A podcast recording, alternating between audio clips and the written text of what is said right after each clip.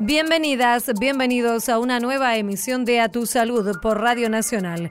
Soy Diana Costanzo y estos son los temas que recorreremos durante una hora. Estas situaciones de abuso, ellos son depósito de las depresiones de los adultos que los usan y mm. ellos se deprimen a su vez. Las denuncias de los abusos a niñas, niños o adolescentes permiten visibilizar el tema y prevenir nuevos casos. Hablamos con la médica psiquiatra Beatriz Bacalartz. Con el aumento de la edad poblacional es un problema que hace pensar que en el futuro no solo no va a haber menos neumonía, sino que posiblemente haya más. La neumonía es una de las principales causas de fallecimiento de personas mayores. Puede prevenirse con vacunación y atención médica adecuada. Conversamos con el médico neumonólogo Carlos Luna. Entre los 85 y los 90 decibeles es lo tolerable por el, oído humano, ¿no? La contaminación auditiva causa severos daños en la salud. Entrevistamos a la fonoaudióloga María Agustina Lero. A través de un kit genético que analiza ocho marcadores de distintos ocho genes, a través de los cuales se puede llegar a interpretar cuál sería el color de ojos. El conocimiento de los genes que determinan el color de ojos de una persona podrá ayudar a identificarlas. Conversamos con la investigadora del CONICET, Cecilia Catanesi. A tu salud, Diana Costanzo. Son de público conocimiento las denuncias sobre situaciones de abuso de niños y adolescentes en el ámbito deportivo y ante esta situación se ha pronunciado la Sociedad Argentina de Pediatría. Pero para conocer más detalles sobre este tema vamos a conversar con la doctora Beatriz Bacalars. Ella es médica psiquiatra, miembro del Comité de Familia y Salud de la Sociedad Argentina de Pediatría. Ya le estamos saludando. Hola Beatriz, muchas gracias por atendernos. Diana Costanzo es mi nombre. Encantada, Diana. Bueno, Beatriz, ¿cómo es que se han pronunciado ustedes como sociedad científica ante el conocimiento de estos casos que están siendo investigados por la justicia y que involucran a, niños y adolescentes? No, la pronunciación, este, creo que yo todavía, todavía no hay una pronunciación oficial, pero sí es cierto que nosotros como pediatras y como psiquiatras y como todas las especialidades que tenemos dentro de la pediatría, ponemos el acento en la gravedad de estos hechos, ¿no es cierto? Claro. En que es bueno que se sepan para poder prevenir nuevas situaciones, ¿no es cierto? Y que se castigue a los a los que victimarios, ¿no es cierto? Seguro. Que esto no sea posible más en una sociedad que se precie de cuidar a sus chicos. Mm. Esta visibilización de, de, la situación es positiva en cuanto a que se puedan conocer los casos y, y se puedan investigar y además sirvan para prevenir otros casos. Sí, pienso que sí. Para mi criterio es es positiva.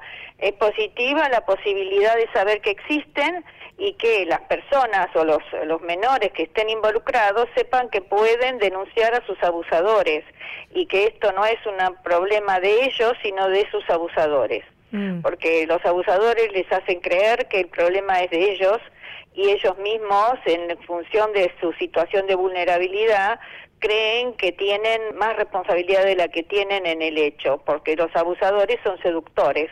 Y entonces los seducen en condiciones, vuelvo a decir, de extrema vulnerabilidad, como son estos chicos que están solos en capital o en la provincia de Buenos Aires, lejos de sus familias de origen, exigidos a ser sostén casi de su familia, eh, digamos, triunfadores en el fútbol, y entonces estos chicos están realmente en una situación de mucha necesidad de afecto y estos abusadores los seducen o lo que estamos viendo es una situación de trata directamente, ¿no es cierto? Sí. Los victimizan y ellos no pueden o denunciarlo por vergüenza o por sometimiento. Por eso cuesta tanto y pasa el tiempo hasta que puedan realizar una denuncia y muchas veces la denuncia aparece a través de una tercera persona a la que ellos confían la situación y pueden abrirse y contarle esto que, que han estado viviendo.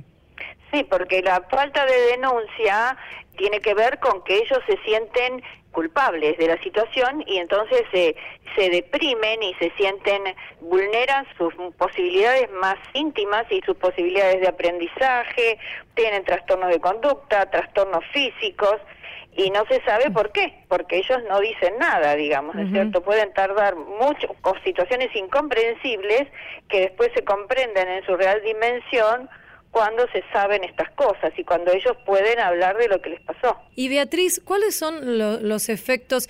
Imagino que en cada persona en particular los efectos deben ser eh, diferentes de acuerdo a sus características personales y particulares, pero digo, en general, ¿cuáles son los efectos que causa el abuso sobre, sobre niños, sobre chicos que, que se están formando, sobre adolescentes? El abuso en todas las edades es gravísimo es una situación que les, les hace sentir cosas que no están en condiciones de sentir y los hace sentir sometidos a una situación muy desagradable. Mm. Lo que sí es, lo que pasa es que estas situaciones de abuso, ellos son depósito de las depresiones de los adultos que los usan y mm. ellos se deprimen a su vez y la depresión en los chicos puede ser mostrarse de muchas maneras. La situación de abuso es una situación traumática y como tal tiene múltiples consecuencias. Tiene la situación de, de, de trastornos de conducta, trastornos de escolaridad, de socialización, cosas que no se entienden, cambios en los chicos que no se entienden de qué provienen. Mm. Son trastornos por estrés postraumático se puede producir, que son situaciones en donde los chicos no pueden dormir, donde los chicos no pueden, este, tienen como flashbacks, o sea, imágenes de la situación eh, que se les produjo, que se produjo y la viven constantemente en el tiempo y puede aparecer la situación o la situación traumática no en el momento en el cual se produjo, sino mucho después. Mm. No hay límites de tiempo. Hay, eh, puede ser en que esto se produzca en la adolescencia y más adelante en la adolescencia tardía o en, cuando son adultos jóvenes se produce esto y es a nivel casi inconsciente que puede suceder. Ni se dan cuenta que es por esto que se les produjo. Claro. Trastornos de identidad sexual puede ser trastornos de identidad eh, de identidad en general. No saben qué hacen en la vida y muchas otras cosas que realmente los dañan mucho. Y además, Beatriz, digo, se, se vulnera, se defrauda la confianza en los adultos que en realidad deben cuidarlos y están abusando de ellos. Exactamente. Mm. Eso es lo, lo más terrible. Son chicos que necesitan que alguien los cuide, confían en la gente que los, que los tiene a su cuidado y ellos se abusan de ellos, los usan en su beneficio propio, de su propia probablemente depresión que tienen los adultos que usan a estos chicos. Mm. Y ellos cargan con esas consecuencias. Claro. se, dañan permanentemente si no hay terapia, si no hay posibilidad de defensa y de justicia. La mm. justicia en estos casos es muy importante, saber que sus victimarios han sido presos y que los han castigado por lo que les han hecho. Que quede claro quién es el culpable que quede claro quién es el culpable y que la sociedad lo aclare, que la sociedad les dé la razón en esto, no solamente los que los rodean, digamos, Esto es muy importante, cosa que se está tratando de hacer y esperemos que se haga, ¿no Sí, claro, claro. Beatriz, y hablamos, en este caso estamos hablando de un caso en particular, que son los abusos denunciados en el ámbito deportivo, pero también es un, buen momento para hablar de un tema que muchas veces se oculta o no se visibiliza al menos que son los abusos de menores que se dan en el ámbito intrafamiliar, que tal vez son más habituales y hay más casos de los que uno se atrevería a pensar. Sí, son eh, el porcentaje de abusos intrafamiliares es mayor que el de extrafamiliares, como más del 40-50% son intrafamiliares.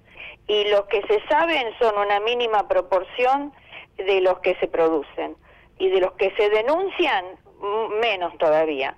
O sea que hay mucha gente dañada por estas situaciones que no puede acudir a, la justicia y a, contar lo que les pasó porque temen ser abusados nuevamente por el otro, eh, burlados o acusados de, de, mm. mentirosos o de lo que fuere. Estas son una de las cosas que sucede con frecuencia, no solamente con los varones, sino con las nenas, ¿no es cierto? Que van y dicen que les pasó algo con algún familiar y los otros familiares lo niegan por distintos motivos. ¿Y qué pasa con cómo sigue la vida de, eh, los niños, de los adolescentes que son abusados? Una vez que pueden contarlo, pueden decirlo, eh, pueden hacer un tratamiento, eh, pueden hacer terapia, pero digo, esto puede de alguna manera sanarse y pueden llevar adelante sus vidas con una buena calidad. Esto mucho es, muy personal, esto como siempre, yo en salud mental es, tiene que ver con el individuo y cómo se ha conformado su psiquismo desde muy tempranamente. O sea, si han tenido continencia familiar o no, si han tenido muchas crisis en su vida, si son frágiles o si han crecido fuertemente y el grado de, de capacidad de enfrentar situaciones. Es cierto que hay una cantidad que, que tiene menos síntomas y otras que tienen muchos síntomas. No se sabe cuáles son, digamos, cuando la vulnerabilidad ha sido muy grande, cuando la fragilidad del, de la mente, de la estructura mental es grande, los resultados son muy serios. Pueden tener muchas dificultades en su vida adulta desde adicciones y eh, todo tipo de situaciones que se utilizan para calmar el dolor y el vacío que estas situaciones les han producido. Queremos agradecerle, doctora doctora Beatriz Bacalars, médica psiquiatra, miembro del Comité de Familia y Salud de la Sociedad Argentina de Pediatría, por esta charla tan interesante aquí en Radio Nacional. Le mandamos un saludo. Bueno, muchísimas gracias por haberme llamado y que tener la oportunidad de hablar con ustedes. Gracias, Beatriz. Hasta luego. A tu salud, por la radio de todos. El viento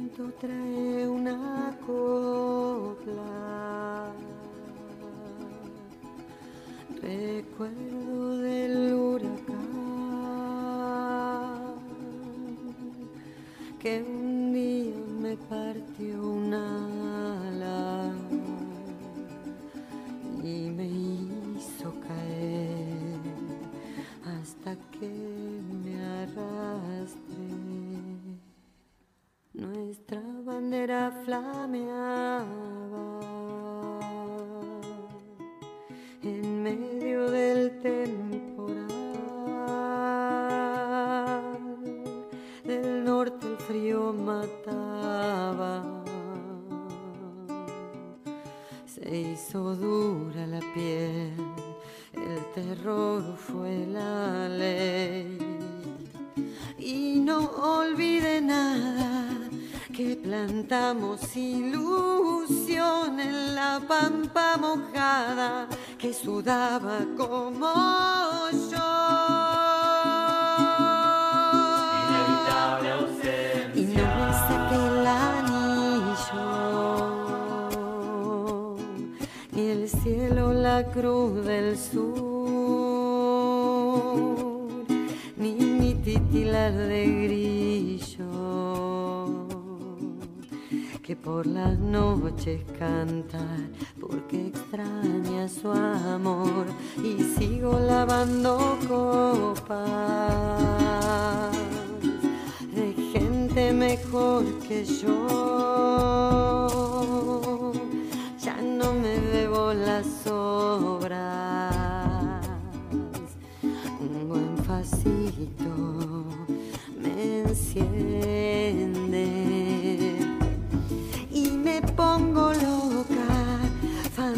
fantaseo con el mar de irme nadando, de volverte a tocar y me pongo manca, manos de inutilidad, dejé allá mi sangre y hoy me tengo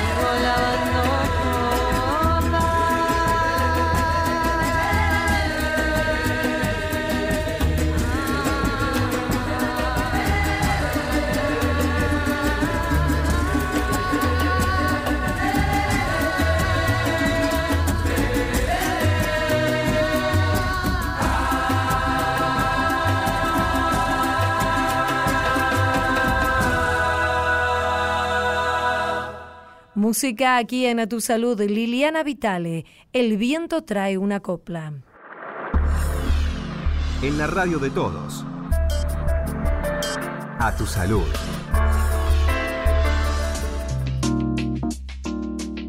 La neumonía es la tercera causa de muerte en adultos en todo el mundo y también aquí en la Argentina es la sexta. Las complicaciones que causa pueden dejar secuelas importantes. Es muy importante, dicen los especialistas, consultar a tiempo para poder tener un tratamiento adecuado y también existe la opción de vacunarse. Pero para que nos dé más detalles vamos a conversar con el doctor Carlos Luna, el expresidente del 17 Congreso Internacional de Medicina Interna del Hospital de Clínicas y es médico neumonólogo. Ya lo estamos saludando. Hola, doctor. Muchas gracias por atendernos. Diana Costanzo es mi nombre. ¿Qué tal, Diana? Muy bien. En principio, que nos cuente qué es la neumonía. En la neumonía es la inflamación del parénquima pulmonar. Si no se explica que sea otra causa que no sea una infección, se entiende que es de causa infecciosa. Bacterias, virus, hongos, protozoarios son capaces de producir la neumonía. Es una enfermedad de un tejido noble como es el pulmón, que afecta fundamentalmente los alvéolos, por donde se produce la respiración, y los altera en una forma bastante intensa, aunque puede tener muy variable gravedad de, su presentación. ¿Cuáles eh, son las principales causas de la neumonía?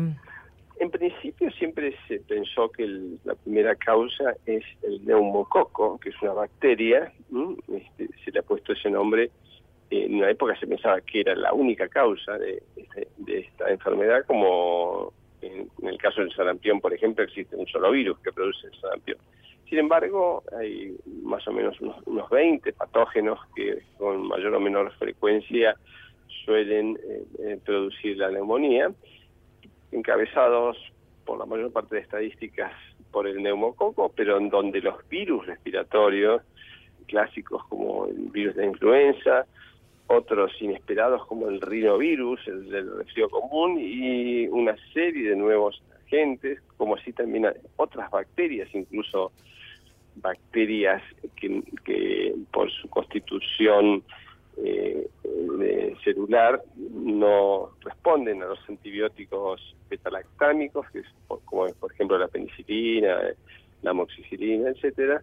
Eh, bueno, también este, generan eh, problemas porque no es uniforme el manejo de esos pacientes según sea la gente. Así que es muy variado y hay nuevas evidencias de que probablemente eh, le dan mucho más importancia de esperada antes a los virus.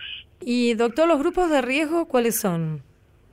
Bueno, los grupos de riesgo son básicamente los, niños pequeños de los primeros dos años de vida, donde, bueno, por, inmadurez de su sistema inmune y falta de contacto previo con los agentes patógenos, mm, bueno, tienen, tienen más riesgo de enfermar y que ponga en peligro su salud y eventualmente su vida.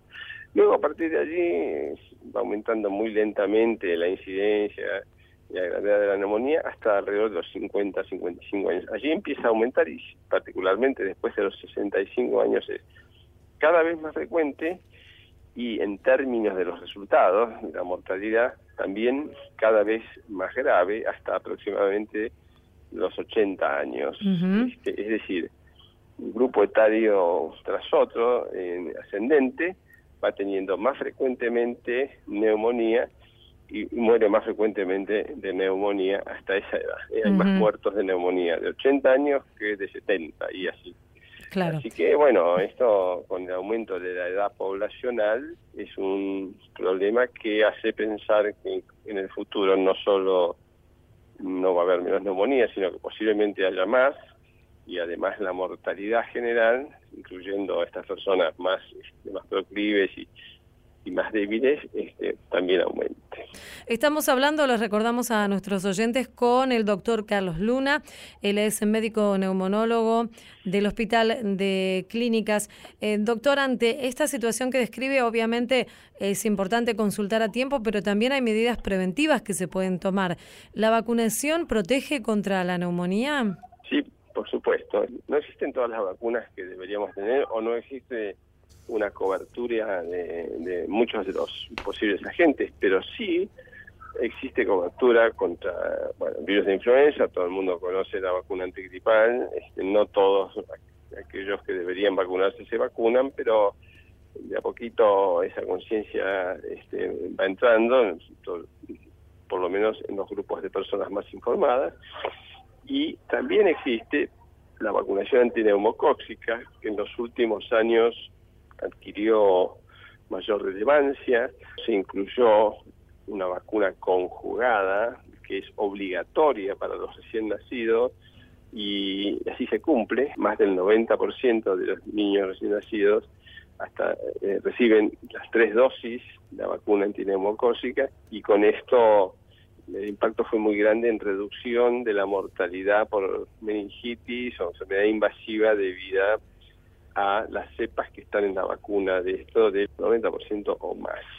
Así mm. que esta vacuna ha mostrado ser, buena. Este, los mismos niños son los que están colonizados con el neumococo, este, sobre todo los que no están vacunados, y son los que contagian a los grandes y a los abuelos, que también tienen este, estas neumonías. Y el hecho de haber vacunado, de haberse vacunado o de estar vacunado constantemente el 90% de la población de lactantes este, tiene un impacto también en una reducción que se ve en los mayores, pero la vacunación de los mayores de 65 años por un lado y de las personas que tienen comorbilidades, es decir, sufren del corazón, enfermedades pulmonares, diabetes, insuficiencia renal, inmunosuprimidos, todos, cualquiera sea de edad, también es muy importante para disminuir este impacto. Tanto con la vacuna antigripal, en países como Estados Unidos la vacuna antigripal está indicada para todos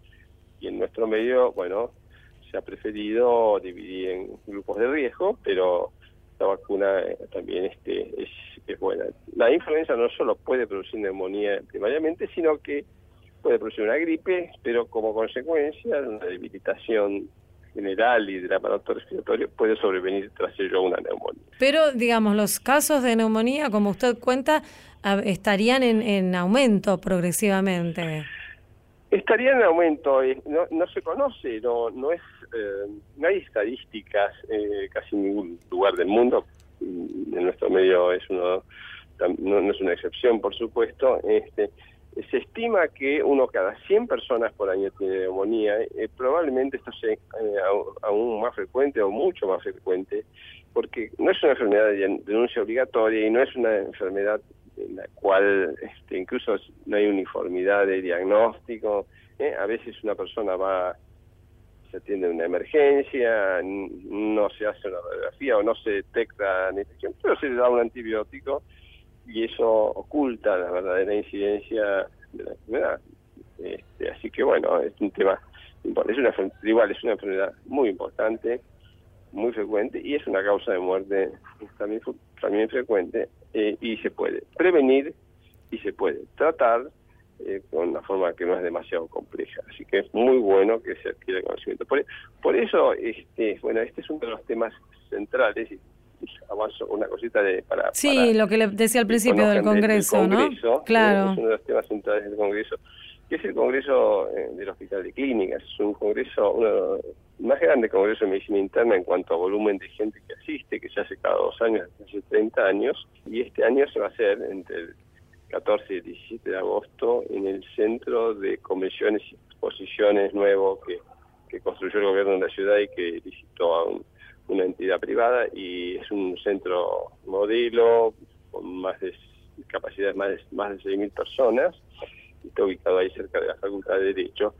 Allí se va a hacer esto, y donde, bueno, esperamos con una presencia muy, muy importante de profesionales revisar este tema junto con otros temas centrales, perioperatorio, la atención clínica alrededor de la cirugía y otro tema central importante es el lupus eritematoso, que es una enfermedad reumática multisistémica muy complicada, que, este, bueno, que interesa a los internistas, además de cursos intercongresos, cursos precongresos, simposios, conferencias. Un número grande de invitados internacionales, en fin, estamos, esto lo un programa dos amplio. años y bueno, ahora estamos entusiasmados con esto y trabajando duro. Queremos agradecerle, doctor Carlos Luna, presidente del 17 Congreso Internacional de Medicina Interna del Hospital de Clínicas y médico neumonólogo. Le mandamos un saludo, muy amable. Eh, bueno, muchas gracias. Hasta luego. A tu salud, por la radio de todos. Comenzó la distribución de las vacunas antigripales para los afiliados del PAMI. Las dosis estarán disponibles en las 6.000 farmacias habilitadas en todo el país. La vacuna es gratuita y las personas mayores de 65 años deben presentar el DNI y el carnet de afiliación, mientras que los de 64 o menos deberán contar con una prescripción médica. La aplicación de la vacuna antigripal está incluida en el calendario nacional para los mayores de 65, las embarazadas, los bebés de entre 6 y 24 meses, las personas con enfermedades inmunológicas o crónicas y el personal de salud. El otoño es el momento más aconsejable para recibir la dosis, ya que en el invierno se produce la mayor circulación del virus de la gripe. Para más información, ingresar en pami.org.ar barra vacunación o llamar a la línea gratuita 0800 222 2233. En la radio de todos. A tu salud.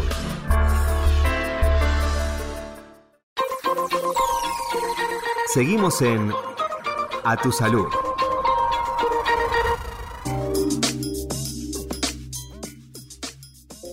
El ruido puede afectar seriamente nuestra salud auditiva y es una problemática que afecta principalmente y perturba también a las personas que viven en las grandes eh, ciudades. Los profesionales insisten con la importancia de cuidar nuestros oídos y hay ciertas medidas, ciertas prevenciones que podemos tomar.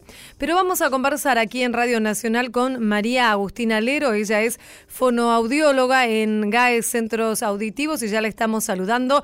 Hola Agustina, muchas gracias por atendernos. Diana Costanzo es mi nombre. ¿Cómo les va a todos ustedes?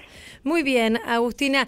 En principio, para comenzar con una definición, ¿qué es el ruido? El ruido tiene que ver con cuando un sonido pasa determinados decibeles que se considera a partir de los o entre los 80 y los 90 decibeles y puede tener y generar consecuencias negativas en la persona, digamos, consecuencias a nivel auditivo como a otros niveles físicos también, no no solamente a nivel auditivo. Te preguntaba esto para ponernos en contexto porque muchas veces uno se acostumbra a vivir, sobre todo a las personas que vivimos en grandes ciudades, se acostumbra a vivir con una multiplicidad de ruidos que finalmente pasan a ser parte de la cotidianeidad y uno no toma conciencia de esto, ¿no? Totalmente, uno se acostumbra, digamos, a vivir y más, digamos, en ciudades grandes como, como es Buenos Aires, inmerso, digamos, en ruido y no tomamos conciencia en realidad de, del daño, digamos, que puede provocarnos de una exposición eh, constante, ¿no? Y cotidiana de todos los días a los ruidos a los que estamos sometidos y vivimos este, constantemente, porque salimos a la calle y los ruidos, digamos, superan los niveles tolerables por el oído, eh, mismo, digamos, incluso en la casa de uno también utiliza ciertas herramientas domésticas que pueden, digamos, este, generarnos este, ciertos daños, utilizamos auriculares que eh, también los utilizamos a intensidades elevadas que pueden, digamos, acarrearnos este, serias consecuencias en nuestro oído, a Mm. futuro, ¿no? Pero que no, no tomamos conciencia de esto. Hablabas de los niveles tolerables. ¿Cuáles son los niveles que tolera el oído humano? Hay un, un factor de susceptibilidad también que ha sido estudiado en su momento, en donde, eh, a ver, cada oído también eh, tiene ciertos niveles de tolerancia. Se igual estimu se estima que entre los 85 y los 90 decibeles es lo tolerable por el, el oído humano, ¿no? Sobrepasando esos decibeles, bueno, ya estaríamos hablando de, de ruido que podría, digamos, generar o acarrear consecuencias negativas. Y hablabas también del uso de auriculares. Esto es muy común, sobre todo nosotros trabajamos. Los que trabajamos en radio usamos muy seguido auriculares, pero digo ahora entre los más chicos, los más jóvenes, es muy común que estén mucho tiempo con los auriculares. ¿Esto qué puede llegar a provocar? ¿Una pérdida en la audición?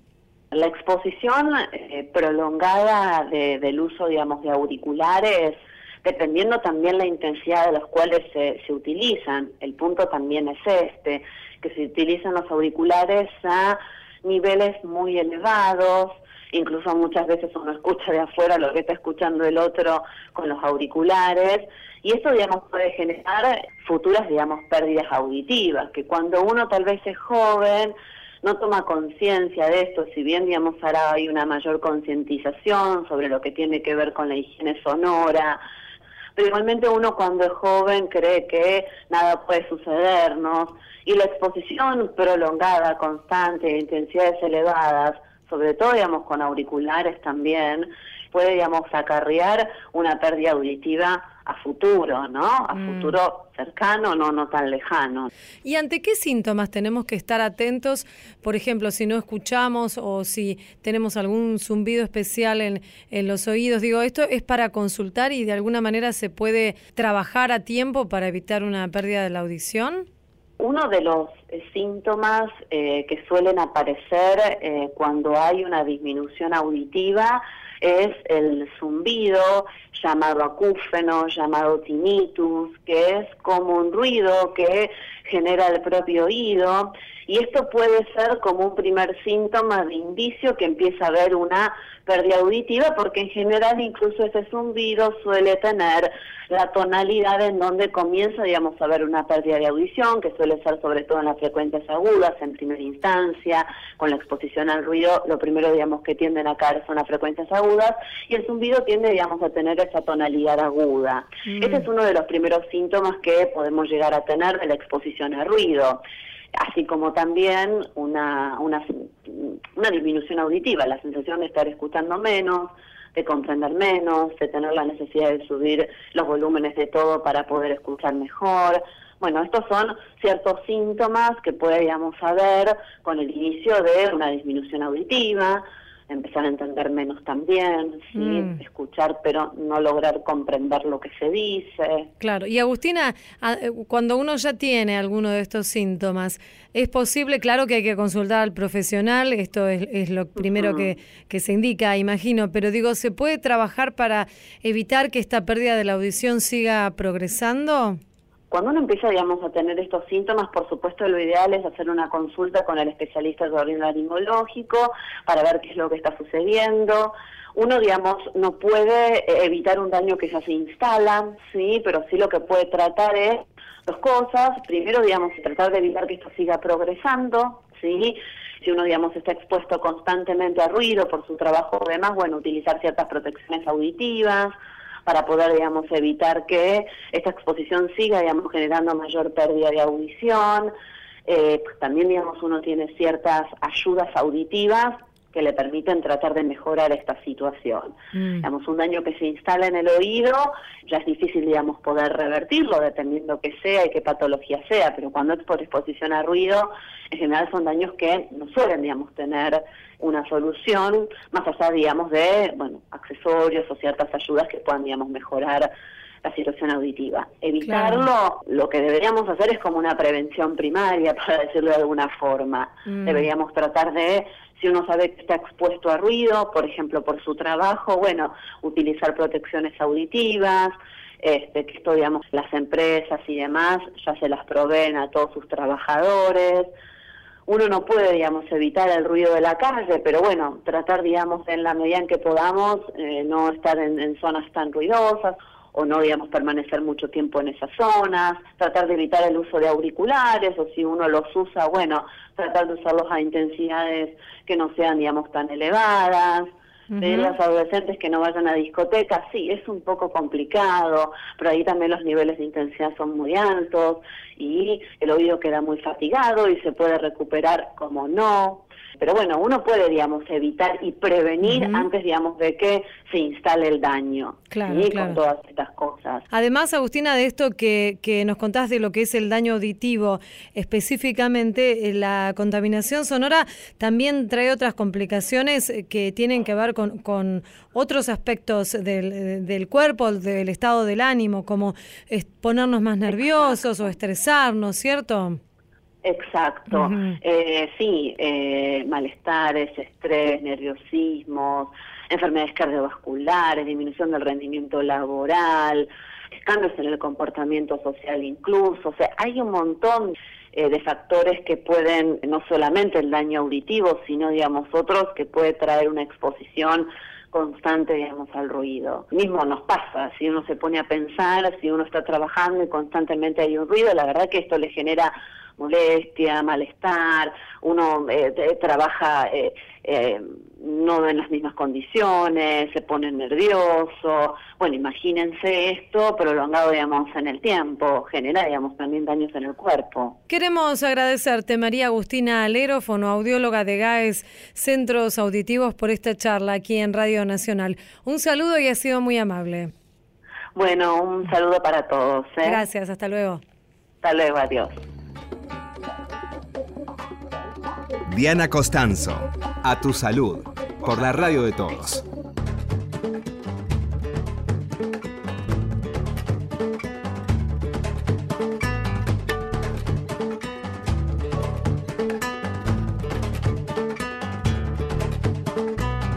Era el tiempo del cambio, el tiempo de la estampida, el tiempo de la salida, el tiempo de esta canción. Era el tiempo de ver el tiempo de otra manera y yo no sabía que era el tiempo del corazón. Ah.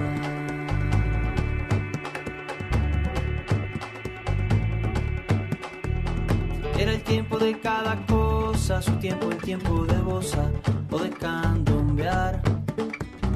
Por esos tiempos yo andaba siempre corto de tiempo y nunca encontraba tiempo en ningún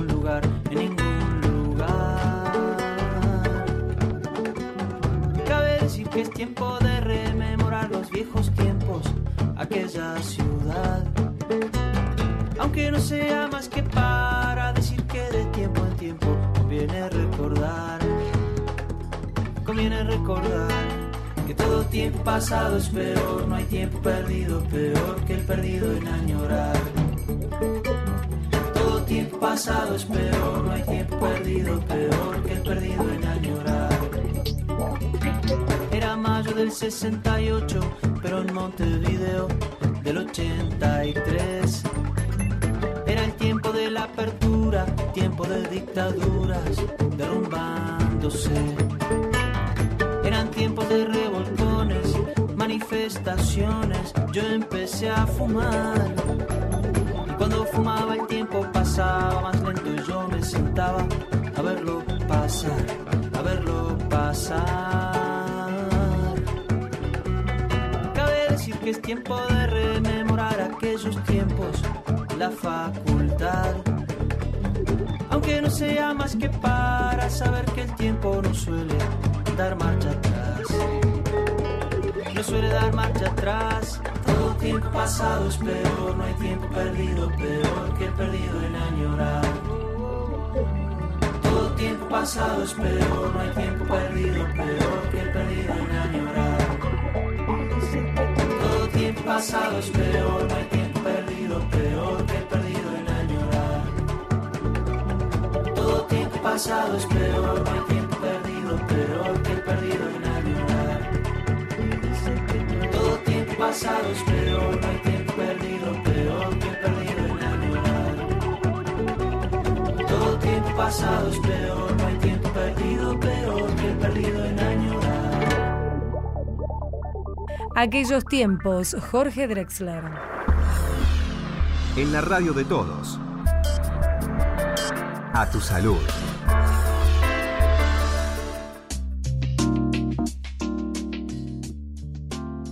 Verdes, marrones, pardos. El color de ojos define el aspecto del rostro de las personas, pero ahora también podrá tener una aplicación en ciencias forenses.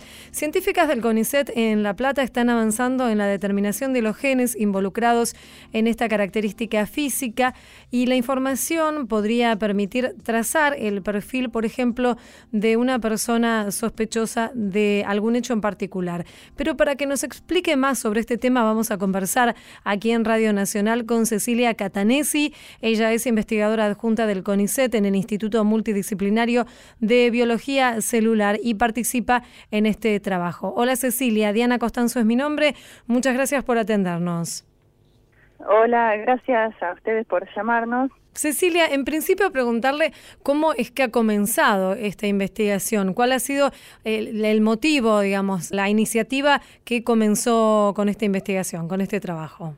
Nosotros trabajamos en el Laboratorio de Diversidad Genética del INVICE, el instituto que usted mencionó, donde evaluamos la variación genética de las de distintas poblaciones de Argentina. Analizamos algunos otros compartimientos del genoma, pero en este caso, la tesista, todo esto comenzó con una tesis de grado, que ahora se convirtió también en una tesis doctoral, de Diana Hall, que es una becaria de CONICET.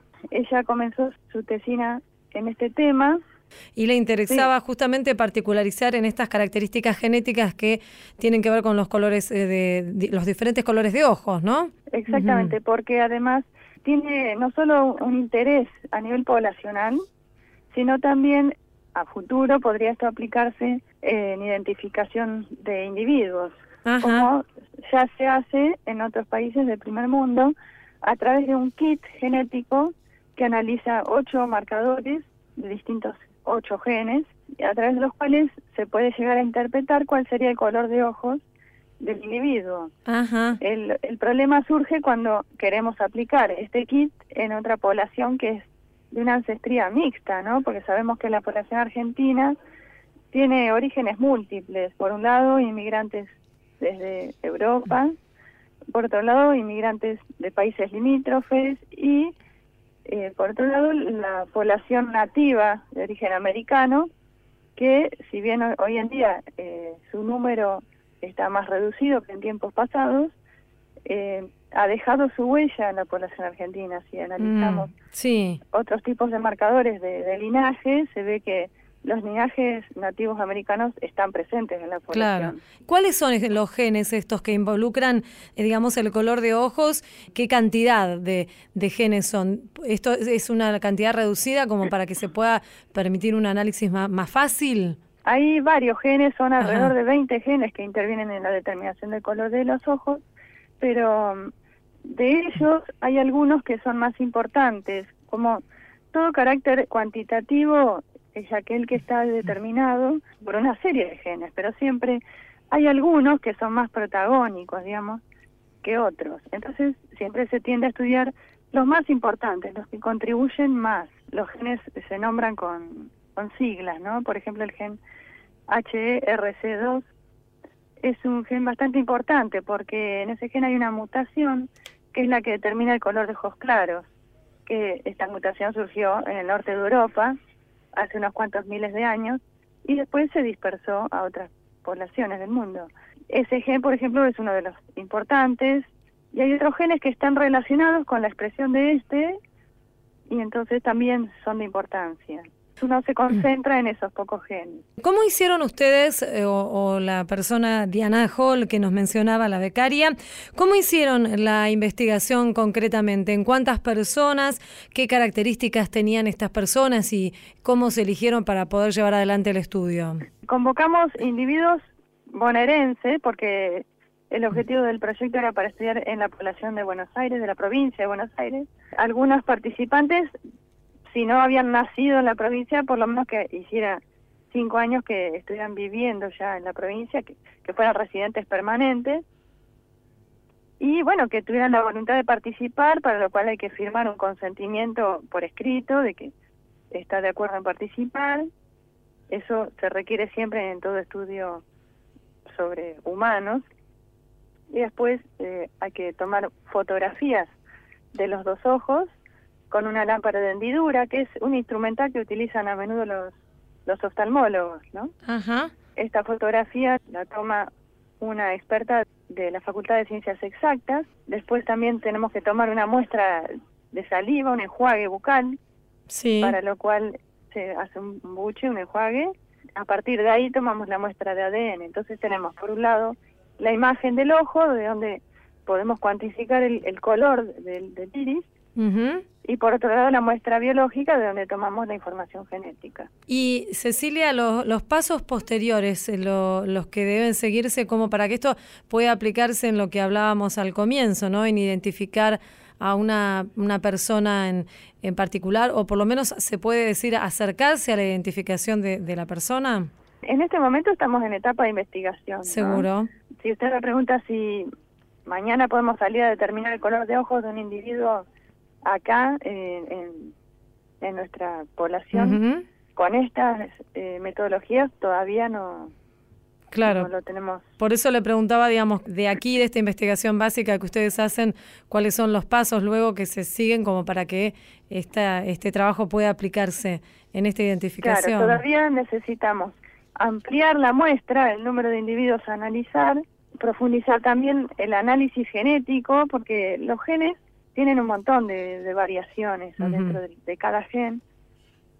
Entonces, eh, lo que le comentaba hoy, hay un kit en el- que se utiliza en países del primer mundo, pero analiza solamente ocho cambios.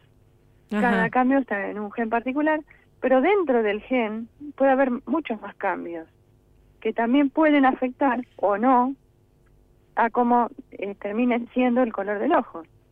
Así Claro. que en este momento eh, la, la tesista Diana Hall está evaluando esos genes en más profundidad, poster- y también aumentando la cantidad de individuos eh, participantes.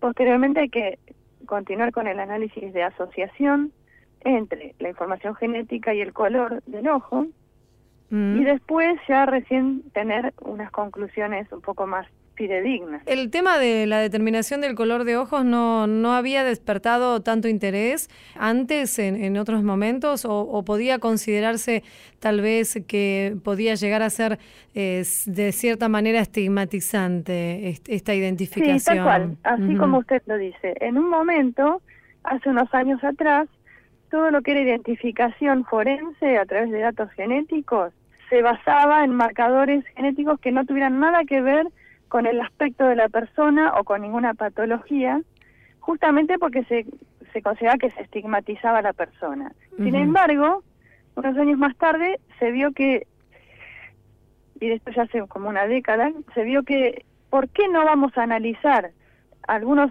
genes que tienen que ver con el aspecto fenotípico de la persona?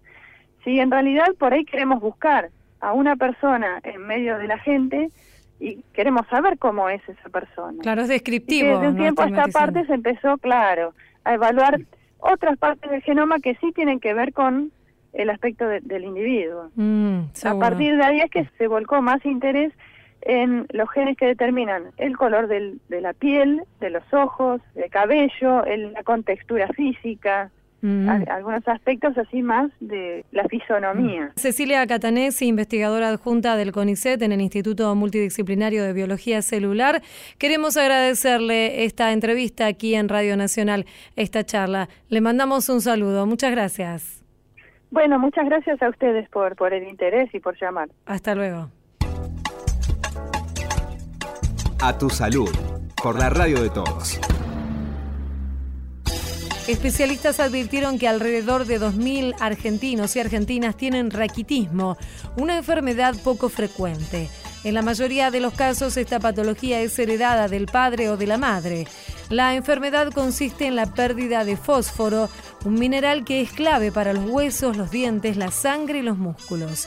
La Fundación ENUE, que se especializa en estos casos, señaló que es importante que los chicos y chicas encuentren un médico especialista y además asesorar a su entorno familiar sobre los pasos a seguir una vez alcanzado el diagnóstico.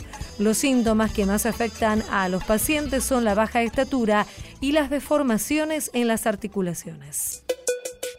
Esto fue A Tu Salud, un programa dedicado a los últimos avances en medicina, prevención y tratamientos. Hasta la próxima emisión.